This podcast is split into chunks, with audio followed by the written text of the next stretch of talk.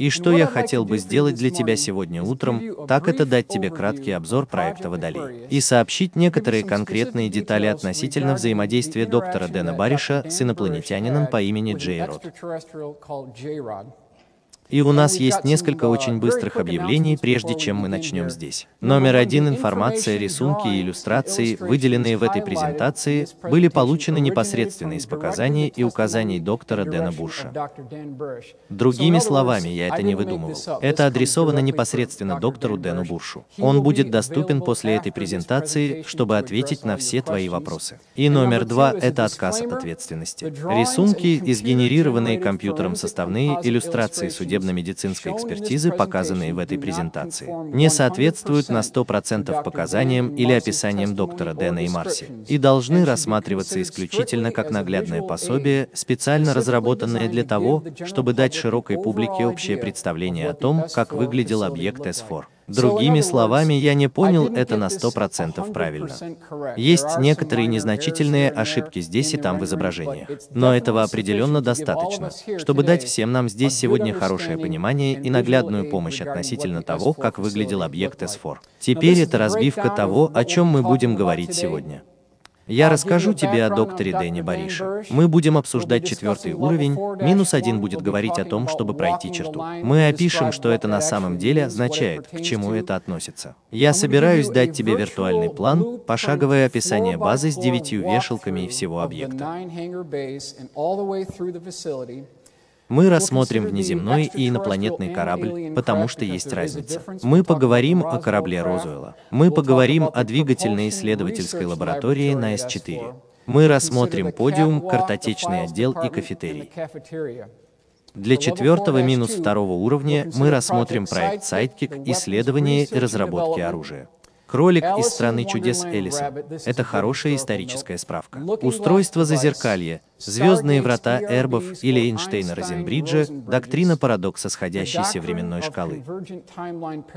Опускаясь до четвертого уровня, минус 3, мы рассмотрим 12 жилых апартаментов МД, зал заседаний, отдел культуры и аналитический отдел. 4 минус 4. Мы посмотрим на весовые площадки, лаборатории биоконтроля, табличку с бейджами и процедуру обеззараживания. И, наконец, на уровне 4 минус 5, который является нижним этажом объекта. Мы рассмотрим чистую сферу, ножничный подъемник, освещение, диафрагму радужной оболочки, воздушный шлюз с откидными пластинами и тест, который представляет собой полностью герметичный костюм. Так вот в чем суть того, о чем мы будем говорить сегодня. Так кто же такой доктор Дэн Бурш? Он был самым молодым человеком, когда-либо избранным в Лос-Анджелесское микроскопическое общество, и в 1985 году он получил степень бакалавра биологических наук, а в 1986 году степень бакалавра психологии. В 1987 году Дэн изучал возможность стать священником здесь, в теологической школе Святого Патрика. Однако это не совсем сработало, так что нам действительно пришлось обойти это. Теперь, в 1989 году,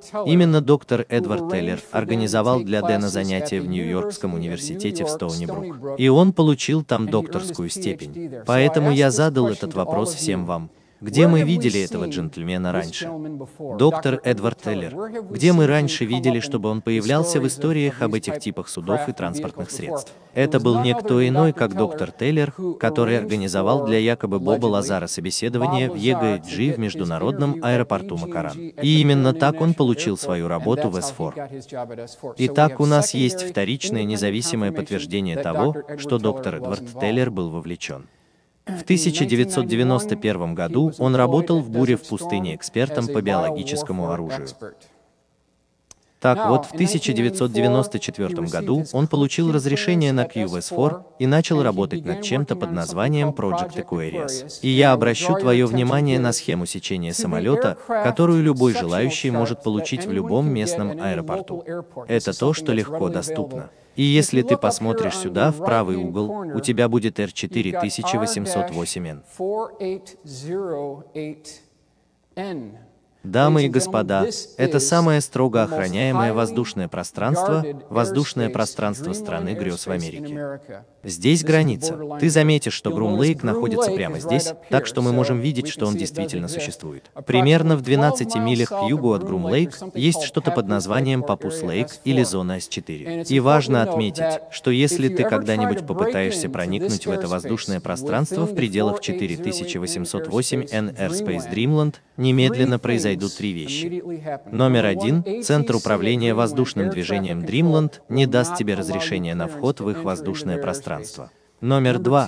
Они сделают это немедленно. Если ты не покинешь этот район, они немедленно поднимут в воздух F-16, который выполнит определенный маневр, при котором они полетят перпендикулярно твоей траектории полета примерно в 100 футах от твоего самолета. А потом, когда ты влетишь в его реактивный самолет, он либо выйдет из управляемого полета, либо ты можешь в конечном итоге сломать одно из своих крыльев. Или оторвать одно из своих крыльев. Так это вторая вещь. И третья и последняя вещь – это то, что ты получишь последнее предупреждение о выходе из зоны, и если ничего не произойдет, они нанесут удар ракетой Sidewinder и нейтрализуют цель. Итак, суть в том, что не пытайся проникнуть в воздушное пространство страны грез. Хорошо и так, в S4 он снова получил допуск и работал под руководством военно-морской исследовательской лаборатории и разведывательного управления Министерства обороны. Значит, это два подразделения, которые запускают программу в зоне С4, EGG терминал 737-200. Как ты доберешься до зоны С4? Это терминал EGG, который является воротами в зону 51 и С4. Поскольку ты летишь на этом авиалайнере здесь, как раз перед поворотом шпильки на заход на посадку на взлетно-посадочную полосу Грум-Лейк, которая представляет собой 27-летовую взлетно-посадочную полосу. Это самая большая взлетно-посадочная полоса в мире. Есть разрешение УВД под названием пирамида, пирамида-пирамида. Это разрешение на посадку на Грум-Лейк. И что интересно, исторический момент от Дэна Бариша показал, что во время поездки на 737-м 200 в Грумлейк они снова и снова играли песню Нила Даймонда «Coming to America». Итак, вопрос в том, что это за зашифрованное символическое сообщение, которое они воспроизводят в самолете, когда ты летишь туда. В своей оригинальной интерпретации эта песня рассказывает об иммигрантах, приезжающих в Америку, чтобы устроить построить себе лучшую жизнь. В этом есть большой смысл. Но под руководством того, что происходит в S4, на самом деле речь идет об инопланетянах, прибывающих в Америку и конкретно прибывающих в S4. Это было подтверждено Дэном Бушем как правильная интерпретация. Теперь, когда ты приземлишься на Грум-Лейк, как ты доберешься до S4? Это в 12 милях отсюда. Есть три способа, которыми ты можешь сесть на синий автобус ВВС. Это номер один. Номер два. Ты берешь вертолет армии США Black Hawk. Третий и последний вариант – это российский боевой вертолет Ми-24 на Хинди. Итак, это три варианта, которые ты выбираешь, чтобы добраться до S4. Теперь мы летим. Мы только что приземлились. Мы на вертолетной площадке. Сейчас мы войдем на объект для виртуального прохождения. И ты заметишь, что здесь на асфальте есть несколько очень интересных линий.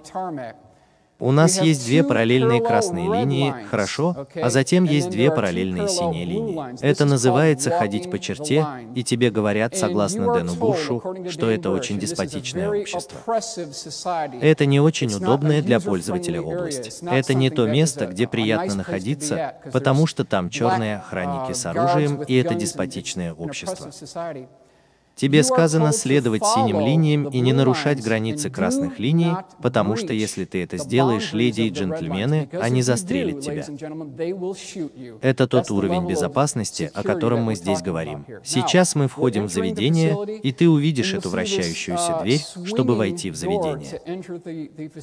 Оказывается, что это на самом деле неверно, поэтому мы внесли коррективы. Настоящая дверь, чтобы попасть в помещение СФОР, это не что иное, как двойная раздвижная раздвижная стеклянная дверь с круглой выемкой. Поверни это направо. Вот как ты попадаешь на объект. Очень похоже на то, что ты увидишь на своей двери во внутренний дворик. Теперь у нас есть макет. Мы начинаем с самого верха. Это 4 минус 1. Второй этаж 4 минус 2. У нас 4 минус 3, 4 минус 4 и 4 минус 5. Мы переходим к рендерингу AutoCAD, чтобы дать тебе представление о том, как выглядит это сооружение. Имей в виду, что все, что ниже 4 минус 1, теперь находится под землей в зоне 4.4-1. Это план, который я смог составить под руководством доктора Дэна Бариша. И если первое, что происходит, когда ты входишь в это заведение, ты входишь в эту дверь, то ты видишь этот длинный коридор, очень длинный коридор. У него такая же конфигурация линий типа или полос. На пол. Налево ты увидишь красную линию, ты не можешь идти налево. Справа есть синяя линия, ты можешь получить к этому доступ. Итак, мы поднимаемся сюда. Первая комната слева, дамы и господа, на самом деле является лабораторией авионики. Сразу за этим находится лаборатория двигательных установок. Сюда. У нас есть картотечный отдел, и у нас есть нечто называемое комнатой брифингов. Это очень важная комната, комната для брифингов. Почему? Потому что есть что-то под названием King Tats или ленты с обновлениями обучения. И у них есть что-то под названием Blue Tree Ring Tick Binders, которые являются связующими для технических и информационных центров обороны. Так что я просто подчиняюсь. Мы все слышали эту вещь о Карле Сагане, утверждающем, что экстраординарные заявления требуют экстраординарных доказательств. Вот где доказательства. В этом учреждении у них есть не только оборудование, но и образцы тканей. У них есть катушки с кинопленкой. У них есть высококачественные цифровые аудиокассеты. Все это здесь. Это то, что мы ищем. Итак, на дальней западной стене, на внутренней стороне каждого из девяти отсеков для вешалок, есть 4-1, нарисованные красной краской и обведенные красным кружком. Значит, это указывает на то, что ты находишься в зоне С, четвертый этаж 1. Вот в чем смысл. Первый ангарный отсек, который находится прямо здесь. Это ангарный отсек номер один, это была никто иная, как спортивная модель Боба Лазара или спортивная модель P-45. Ангарный отсек номер два, мы считаем, что это точно такая же машина или, возможно, машина для размножения инопланетян САРФ. Третий ангарный отсек, дамы и господа, был кораблем Розуэлла, который был накрыт брезентом, так что Дэн не смог увидеть всю конфигурацию, но это был корабль Розуэлла. Следующее, что у нас есть в следующем ангаре, который находится под номером 4. Это корабль P-52 «Орион».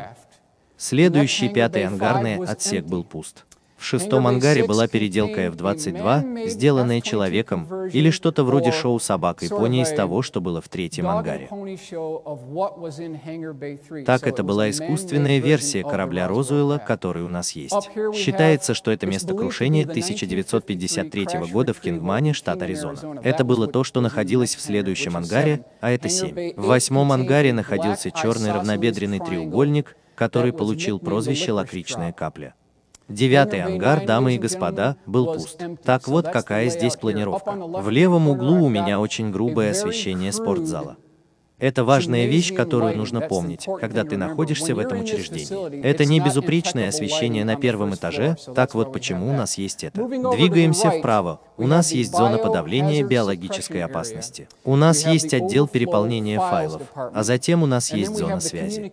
А потом ты посмотришь в правый нижний угол. Вот готовая еда или кафетерий. И ты заметишь здесь, что разные цвета указывают на разделение людей, которые работают над разными программами в зоне S4. Так что если ты работаешь над проектом Sidekick или над проектом Галилео, ты сидишь в красной зоне. Если ты работаешь над исследованиями оружия, ты сидишь в черной зоне. Как мы уже упоминали, оранжевая зона — это проект Looking Glass. Так вот, что они делают, так это помещают в карантин сотрудников и инженеров, которые работают над различными программами, чтобы эти вещи оставались в секрете. Хорошо, значит, это дальний обзор главного коридора. Как только ты войдешь, ты увидишь эту красную полосу и синюю полосу с правой стороны. У нас есть лаборатория авионики и лаборатории двигательной установки непосредственно с левой стороны. Теперь справа налево есть плакат «Я хочу верить», подтвержденный доктором Дэном Баришем. Там справа есть медсестра и весовая площадка. Uh, так что все эти разговоры о попытке контрабанды вещей из S4, чтобы мы могли доказать, что все это реально, это почти невозможно. Почему? Потому что они взвешивают тебя в обнаженном виде, когда ты туда попадаешь. И они взвешивают тебя голым, когда ты выходишь. И вот, если есть расхождение в унциях, все кончено. Так что ты должен быть здесь очень осторожен. Теперь 4 минус 1. Смотрю вниз через подиум на левую сторону. Это первый отсек для вешалок. Спортивная модель Боба Лазара диаметром 52 фута. Так вот оно что. Мы смотрим вниз через подиум. Здесь у нас есть ангарный отсек номер два, который опять же считается тем же самым кораблем или средством размножения инопланетян. Третий ангарный отсек – это корабль Р-24 Розуэлл. Ты заметишь, что 4 минус 1. Мы сейчас на первом уровне зоны С4. Это интересно. Я не делал этого заявления, но доктор Дэн Бариш и даже покойный геолог доктор Фил Шнайдер указали, что F-22 Репта, внешняя конфигурация F-22 Репта, происходила от оригинального корабля Расвелл.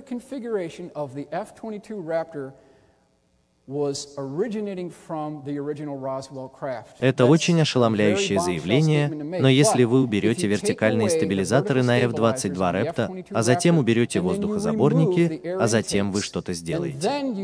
Дэн Бариш сказал мне, что если вы нарисуете сплайновую кривую и соедините все основные точки или пересекающиеся области на Репта, то в итоге, дамы и господа, вы получите Roswell Крафт. Так это исходит непосредственно от Дэна Буша. Есть ли какой-нибудь способ доказать это? Взгляни на историческое наследие о точке зарождения стелс-технологии, и мы начнем с этого.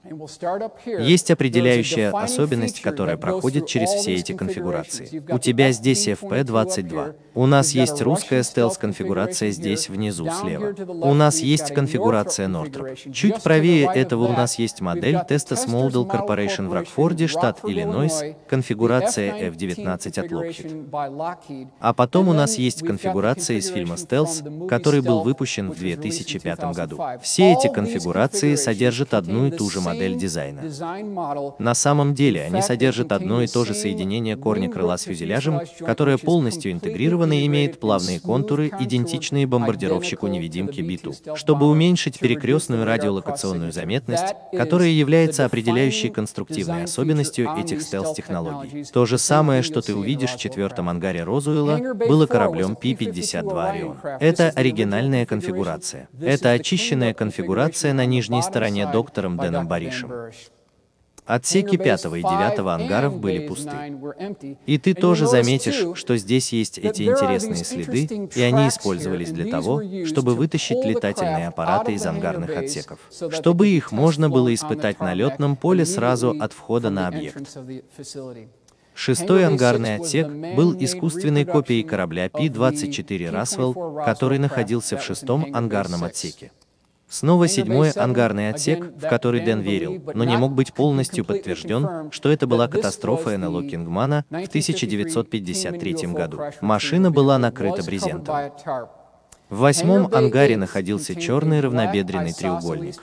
Они назвали это лакричная капля, по словам Дэна Буша. И я упомяну, что все от ангара номер один до ангара номер семь были внеземными транспортными средствами. Восьмой ангарный отсек был единственным инопланетным транспортным средством, потому что есть разница между инопланетянами и пришельцами, и по словам доктора Дэна Буша, внешняя конфигурация или то, как это выглядело, когда вы видели этот корабль. Он был похож на черную жидкую ртуть, в которую вы могли упасть. Это была очень уникальная текстура поверхности на этом конкретном корабле. Итак, у нас есть Боб Лазар, утверждающий, верящий, что Эсфор существует. Это то, что он сказал еще в 1988-1989 годах. У нас есть доктор Дэн Бариш, выступающий с заявлением о том, что С4 существует. У нас также есть Билл Юхус, который работал над летными тренажерами в Эсфор и в Лос-Аламосской национальной лаборатории. Итак, у нас есть три независимых человека, подтверждающих одно и то же. Ты увидишь вырезанный чертеж AutoCAD, созданный Биллом Юхаусом, указывающий на то, что там был симулятор полета. Симулятор полета летает летающей тарелки, который был прикреплен к карданному креплению, и вы могли поворачивать эту штуку почти на 90 градусов. К автомобилю был прикреплен диагностический кабель, когда он был статичным, но когда он был под напряжением, диагностический кабель отсоединялся. И тогда вы могли бы, цитирую без кавычек, управлять автомобилем в это время. Значит, P-45 Craft был спортивной моделью. Его диаметр составлял 52 фута, а высота 16 футов. У него была гладкая отполированная алюминиевая внешняя конфигурация конфигурация. А потом я хочу отвести тебя внутрь и показать тебе некоторые внутренние компоненты. У него было три разных уровня. У нас есть нижний отсек, у нас есть средняя палуба и верхняя палуба. Так вот, что у нас тут есть. Теперь давай заглянем внутрь. Мы посмотрим, как это выглядит внутри. В нижней части транспортного средства было три гравитационных усилителя. Прямо над этим у нас есть средняя палуба, в которой находились три головки гравитационного усилителя, три сиденья, которые все были расположены в одном направлении, и которые были слишком малы, чтобы в них могли поместиться пилоты-испытатели. Тогда у нас здесь есть система усиления гравитации. У нас есть реактор на антивеществе и волновод, который проходит через всю среднюю палубу. И то, что мы считаем отделом авионики или навигации прямо здесь. А это не окна. Так вот, какова компоновка спортивной модели, по словам мистера Боба Лазара. Теперь потрать 15 секунд на двигательную установку этого транспортного средства. Элемент 115 обрабатывается в виде треугольников в Лос-Аламосе, транспортируется на С4, загружается в реактор антивещества а затем вещество-мишень бомбардируется протонами. И когда протон входит в ядро атома элемента 115, он увеличивает свой атомный номер до элемента 116, который немедленно распадается и высвобождает антивещество. Это источник энергии для транспортного средства в почти электрическом генераторе. Так это поломка двигательной установки. Терминология проекта Aquarius. Давайте поговорим здесь о некоторой терминологии. Проект Галилео, проект Водолей — это не более чем обобщающий термин для всего, что связано с взаимодействием человечества с инопланетянами. Ниже этого есть около пяти различных программ. Первый — это проект Галилео. Это касалось двигательной установки внеземных и будущих земных транспортных средств. Так это был первый. Второй в рамках проекта Aquarius был проектом Sidekick, связанным с программой вооружений. От Дэна Бериша нет никакой дополнительной информации об этой программе. Проект Зазеркалье имел дело с физикой наблюдения эффектов искусственно созданной гравитационной волны во времени. Четвертый проект был оружейной программой второго поколения, которая возникла в рамках проекта Sidekick. Название программы не указано. Пятая программа имела дело с серией операций биологической защиты, которые затем выполнялись в качестве старших ученых. Так это те программы, которые подпадали под проект Aquarius.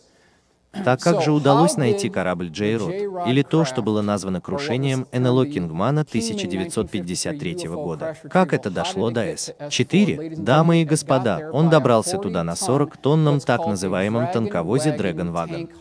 Вот как они доставили его туда на объект. Так вот, в 1953 году, по словам доктора Дэна Бёриша, в Кингмане, штат Аризона, произошла авария НЛО. Было обнаружено три тела. Один умер от удара. Он все еще был привязан к своему устройству биоконтроля. Другой отправился в Лос-Аламос, а третий и последний отправился в зону 51. Тебе-4. Это тот самый J-Rod, с которым работал Дэн Бёриш.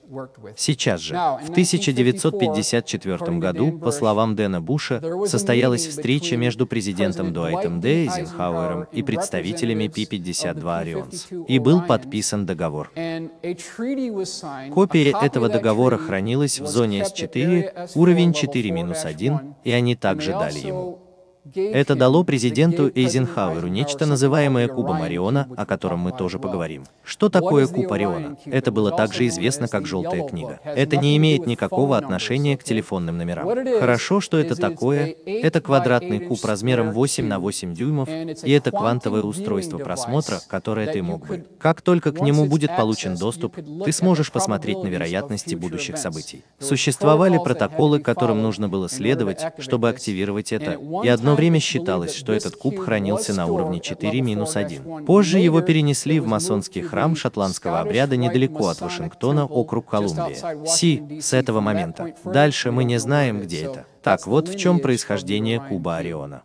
Теперь интересно отметить, что есть три события, которые произошли в 1947 году. Это совпадение? Я не думаю, что это так. У нас есть катастрофа в Розуэле 2 июля 1947 года. Тогда у нас есть образование ЦРУ в 1947 году и формирование независимых военно-воздушных сил также в 1947 году. Три события происходят одновременно. В 1952 году именно Агентство национальной безопасности, по мнению ЦРУ, располагало ненадлежащими разведанными. Значит, частичный контроль над проектом «Водолей» был передан новым парням в квартале, потому что они пришли после Центрального разведывательного управления. Так что между Центральным разведывательным управлением и Агентством национальной безопасности существовала эта вражда, которая продолжается и сегодня. Теперь переходим к 4 минус 2, у нас есть рендеринг SolidWorks, а также рендеринг AutoCAD с четырьмя минус двумя перемещающимися на объект. Первое, что ты увидишь, когда посмотришь и войдешь на уровень 4-2, это трехфутовая статуя кролика из страны чудес Элисон. Это символическое послание, которое они тебе здесь передают. Там есть основное зеркальное устройство. А затем по обе стороны от этого основного зеркального устройства, дамы и господа, слева есть два вторичных эрба или Эйнштейна Розенбриджа. У меня есть графическое изображение того, что мы назвали галактическими кодами позиционирования. Потому что, когда ты получаешь доступ к звездным вратам на объекте S4, Тебе не нужно иметь галактический код позиционирования на руке или флипбуке, потому что все эти данные находятся внутри диспетчерской. Но когда ты выходишь за пределы S4, тебе действительно нужно получить эти данные о коде позиционирования, чтобы ты знал, куда идешь. Здесь у нас есть трамплины на 4-2, а затем здесь внизу у нас есть хранилище проекта Sidekick. Есть еще один чуть ниже справа. У нас есть исследования и разработки в области оружия. У меня есть увеличение увеличенный вид устройства Looking Glass. Здесь мы собираемся рассмотреть нечто, называемое доктриной парадокса конвергентной временной шкалы. А затем мы также рассмотрим, как правительство США получило технологию для доступа к естественным звездным вратам по всему миру. Это связано с шумерскими цилиндрическими печатями, которые были найдены в Багдаде много лет назад. Теперь это рендеринг устройства Looking Glass в SolidWorks. Ты заметишь, что это устройство в форме тороида или кольца в форме пончика, и внутри него у нас есть несколько постоянных электромагнитов. И это согласуется с шестью электромагнитными полями, которые формируются. Над этим устройством есть вращающийся цилиндр, приводимый в действие вверх и вниз. Так это регулируемый по высоте вращающийся цилиндр, который прикреплен к трехосной карданной системе. Это общая схема устройства Looking Glass. Теперь что делает эта штука? Это действительно может искривлять ткань пространства-времени как вперед, так и назад, и вы действительно можете видеть вероятности будущих событий. Это основная функция. Однако в устройстве Looking Glass есть секрет, о котором нам рассказал Дэн Бариш. Что ты можешь сделать, так это перевернуть это устройство под углом 45 градусов, и если ты настроишь его на немного другую частоту, его можно использовать как звездные врата. Так что на самом деле у этого есть двойная цель. У тебя есть эти шпили или направляющие кольца прямо над устройством Looking Glass. Они используются для направления электромагнитного поля на устройство зазеркалья. Это то, почему теперь можно ударить рукой. Согласно комментариям Дэна, там была трехфутовая статуя кролика из страны чудес Элисон. У него был темно-бордовый жилет с золотой бахромой и черными пуговицами. Он держал в руках часы. И это символично, что ты спускаешься в кроличью нору в мир, в который невозможно поверить. И это именно то, что происходит в Зазеркалье.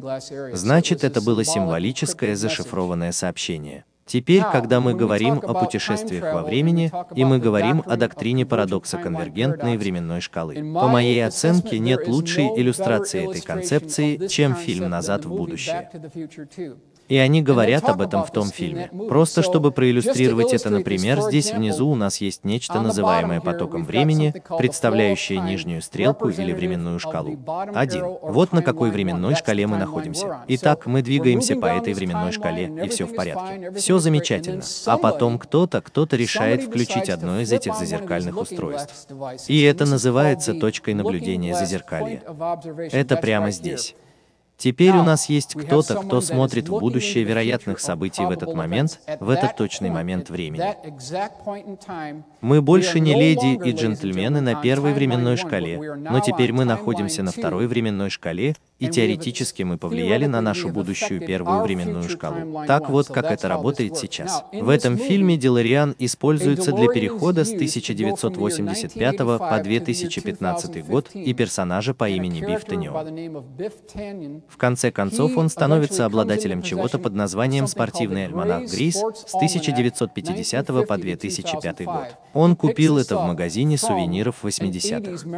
Он возвращается в 1985 год, и это легкая прогулка. Он знает все результаты, все спортивные результаты на скачках в НФЛ, в хоккее.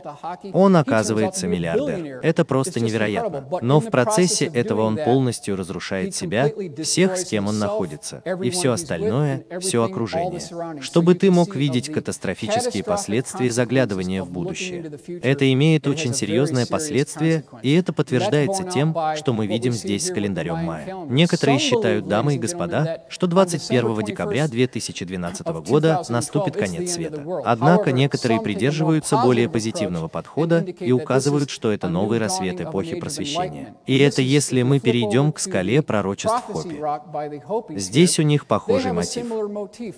Они говорят об эволюции сознания человечества на этой нижней прямой линии. А потом что-то происходит. Происходит событие, когда мы погружаемся в хаос. И это то, что ты видишь с помощью этой волнистой линии. Опять же, в некоторых случаях очень разрушительно пытаться предсказать будущие события. Это может иметь катастрофические последствия.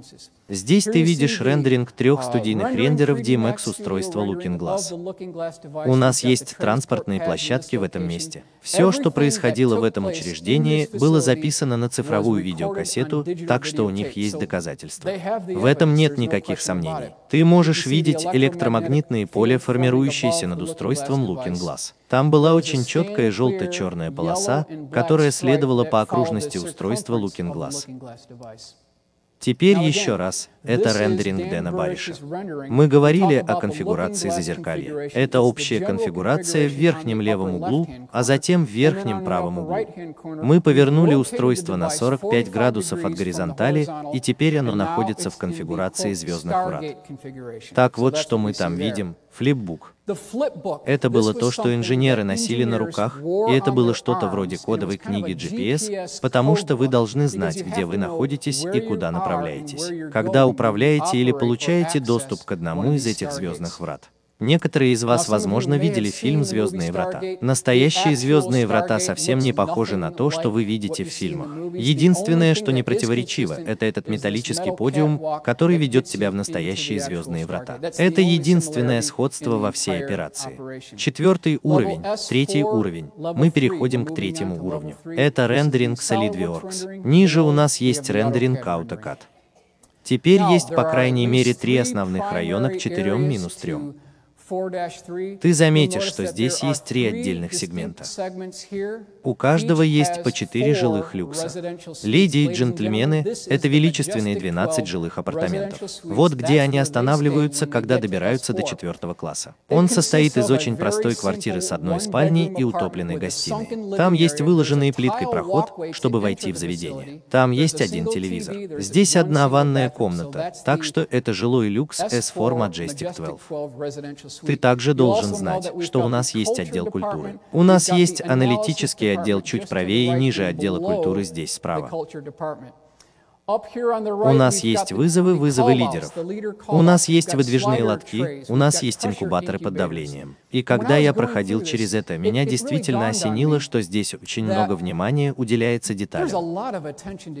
И по моей оценке это исходило от человека, который имел практический опыт работы в этой среде.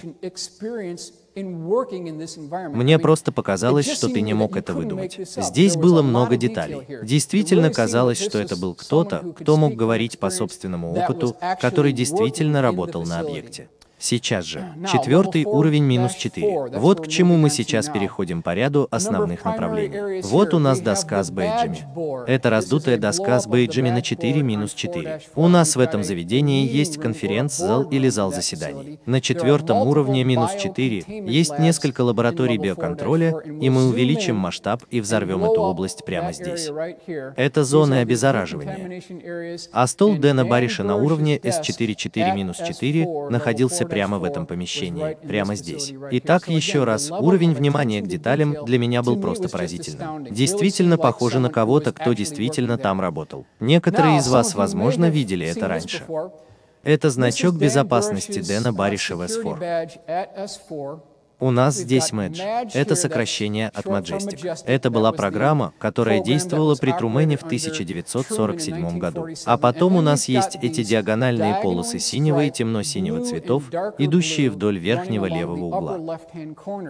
Это та же самая конфигурация, о которой говорил Боб Лазар. Итак, еще раз, у нас есть вторичное независимое подтверждение того, что там был значок безопасности, который действительно выглядел так. Его номер значка был H6196, уровень майора 4-5. Очень важный этаж. Это чистый пол сферы, и ты заметишь, что там есть радужная оболочка. Этот ирис может съехать на чистый пол сферы. У тебя есть эти оранжевые кабели, идущие через чистую сферу, и они должны подвешивать огни цитируемого улья. Там был зал заседаний с правой стороны, один зал заседаний с левой стороны. А затем у нас есть приведение в действие настоящего чистого сферического пола. Так как же эта штука выглядит на самом деле? Прежде чем ты попадешь в чистую сферу, необходимо соблюдать множество протоколов. Это весь макет протоколов. Портальная машина 4-5. Обзор протоколов входа в чистую сферу.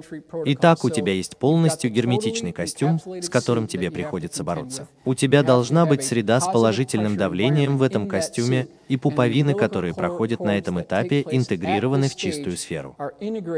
Теперь подробные представления, у нас есть устройство PINS. Что сделал Дэн Бариш, когда добрался туда? Он работал с этим игольчатым устройством, которое представляет собой систему игл, индуцируемую давлением. У него был с собой портфель, когда он вошел в воздушный шлюз, который получил доступ к чистой сфере. Здесь внизу у меня есть изображение 40-тонного танкера Dragon Wagon, который показывает вам, как они доставили корабль на объект, а это рендеринг воздушного шлюза. Это макет того, как выглядит объект 4-5. Представь себе это мысленным взором. Большое квадратное здание, чем-то похожее на то, что у нас здесь. И во всех четырех углах у тебя будет такой радиус скругления, так что углы не острые, но они очень хорошо сочетаются. А потом на нижнем этаже у тебя есть нечто, называемое ножничным лифтом. Это тот же самый тип ножничного подъемника, который вы видите на производстве на строительных площадках. И прямо над этим, конечно, у нас есть ножничный подъемник с гидравлическим приводом. На полу есть большой круглый вырез с чем-то, что называется чистой сферой. А чистая сфера, дамы и господа, это не полная сфера. Это как апельсин, разрезанный пополам. Значит, это строго половина сферы. Это то, что мы будем рассматривать здесь.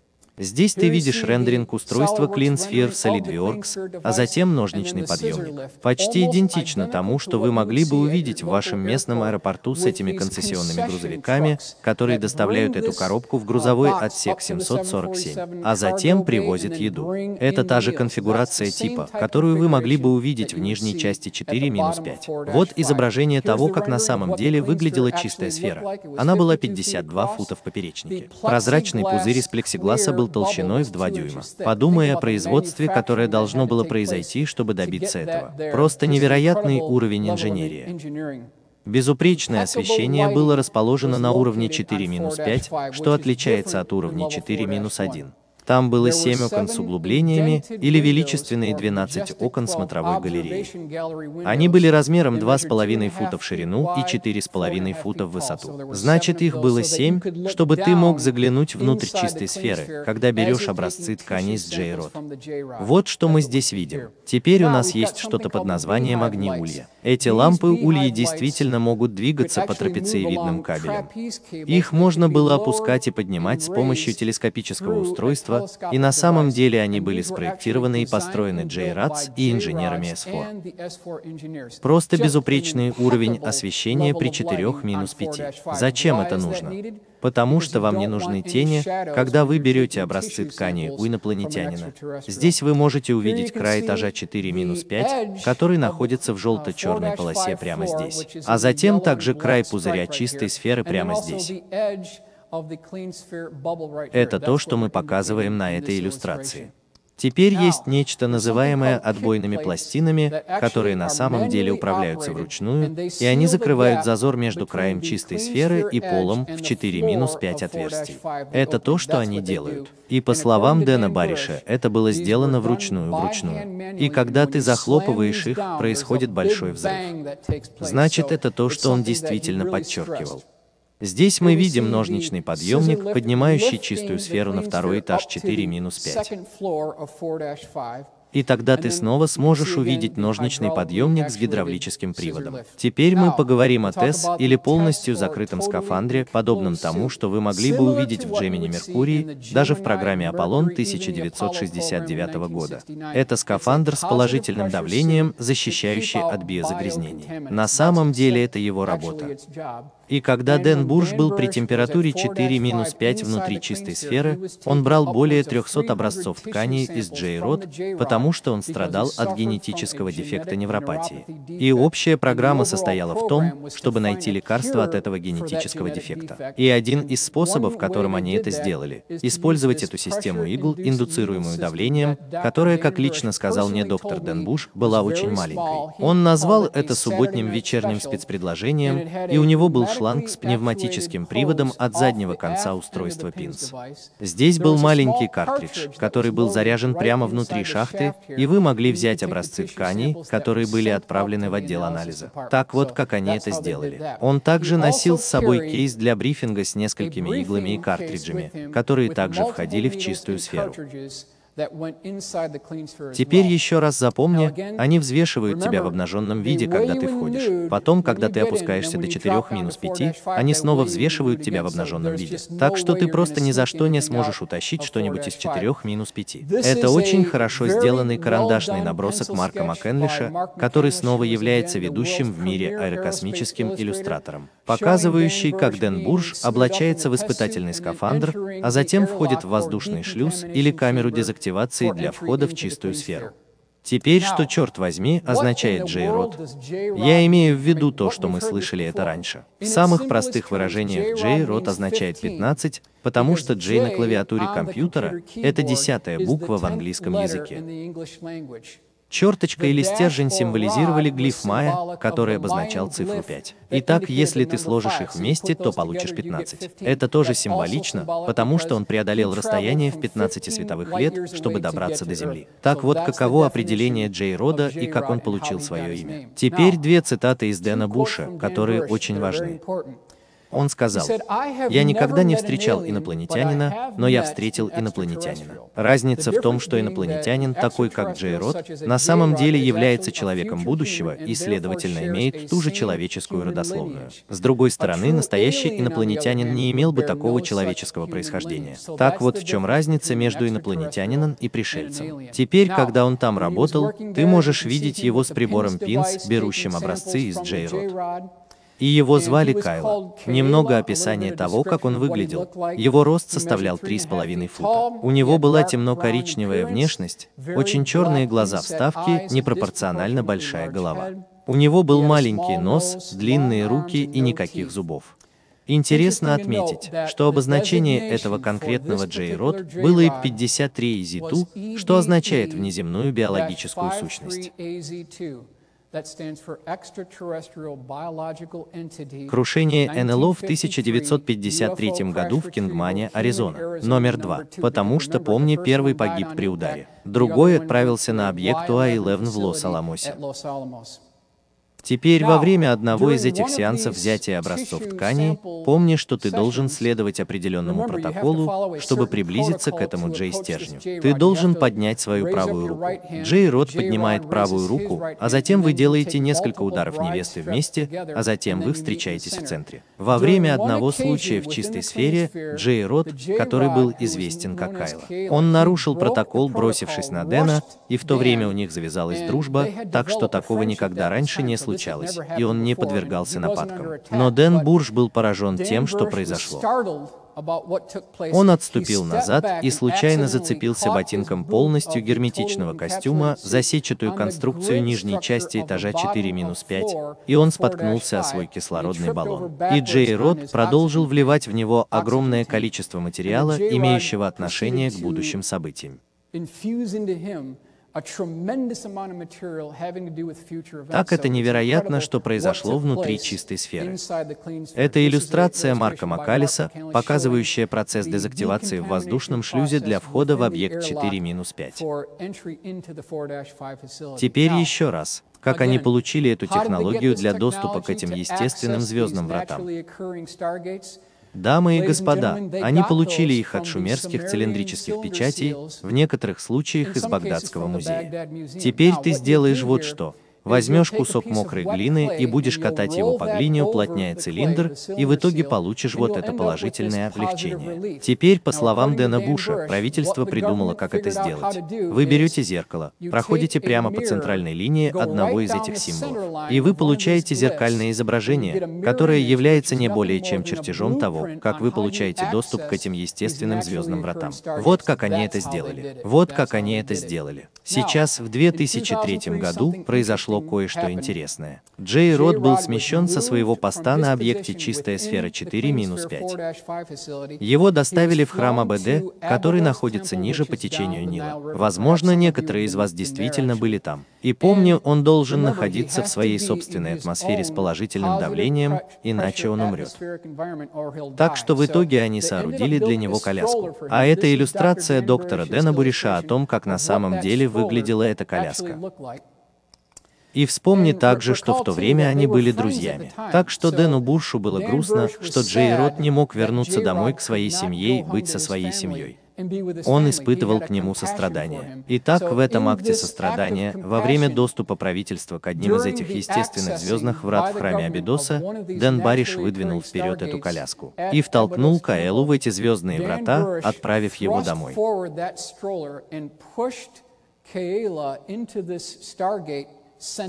Однако Дэна и устройство для коляски выгнали. У него было много неприятностей из-за этого, но это был акт сострадания к доктору Дэну Бушу. В конце подиума Грум Лейк есть очень интересный фрагмент ностальгии.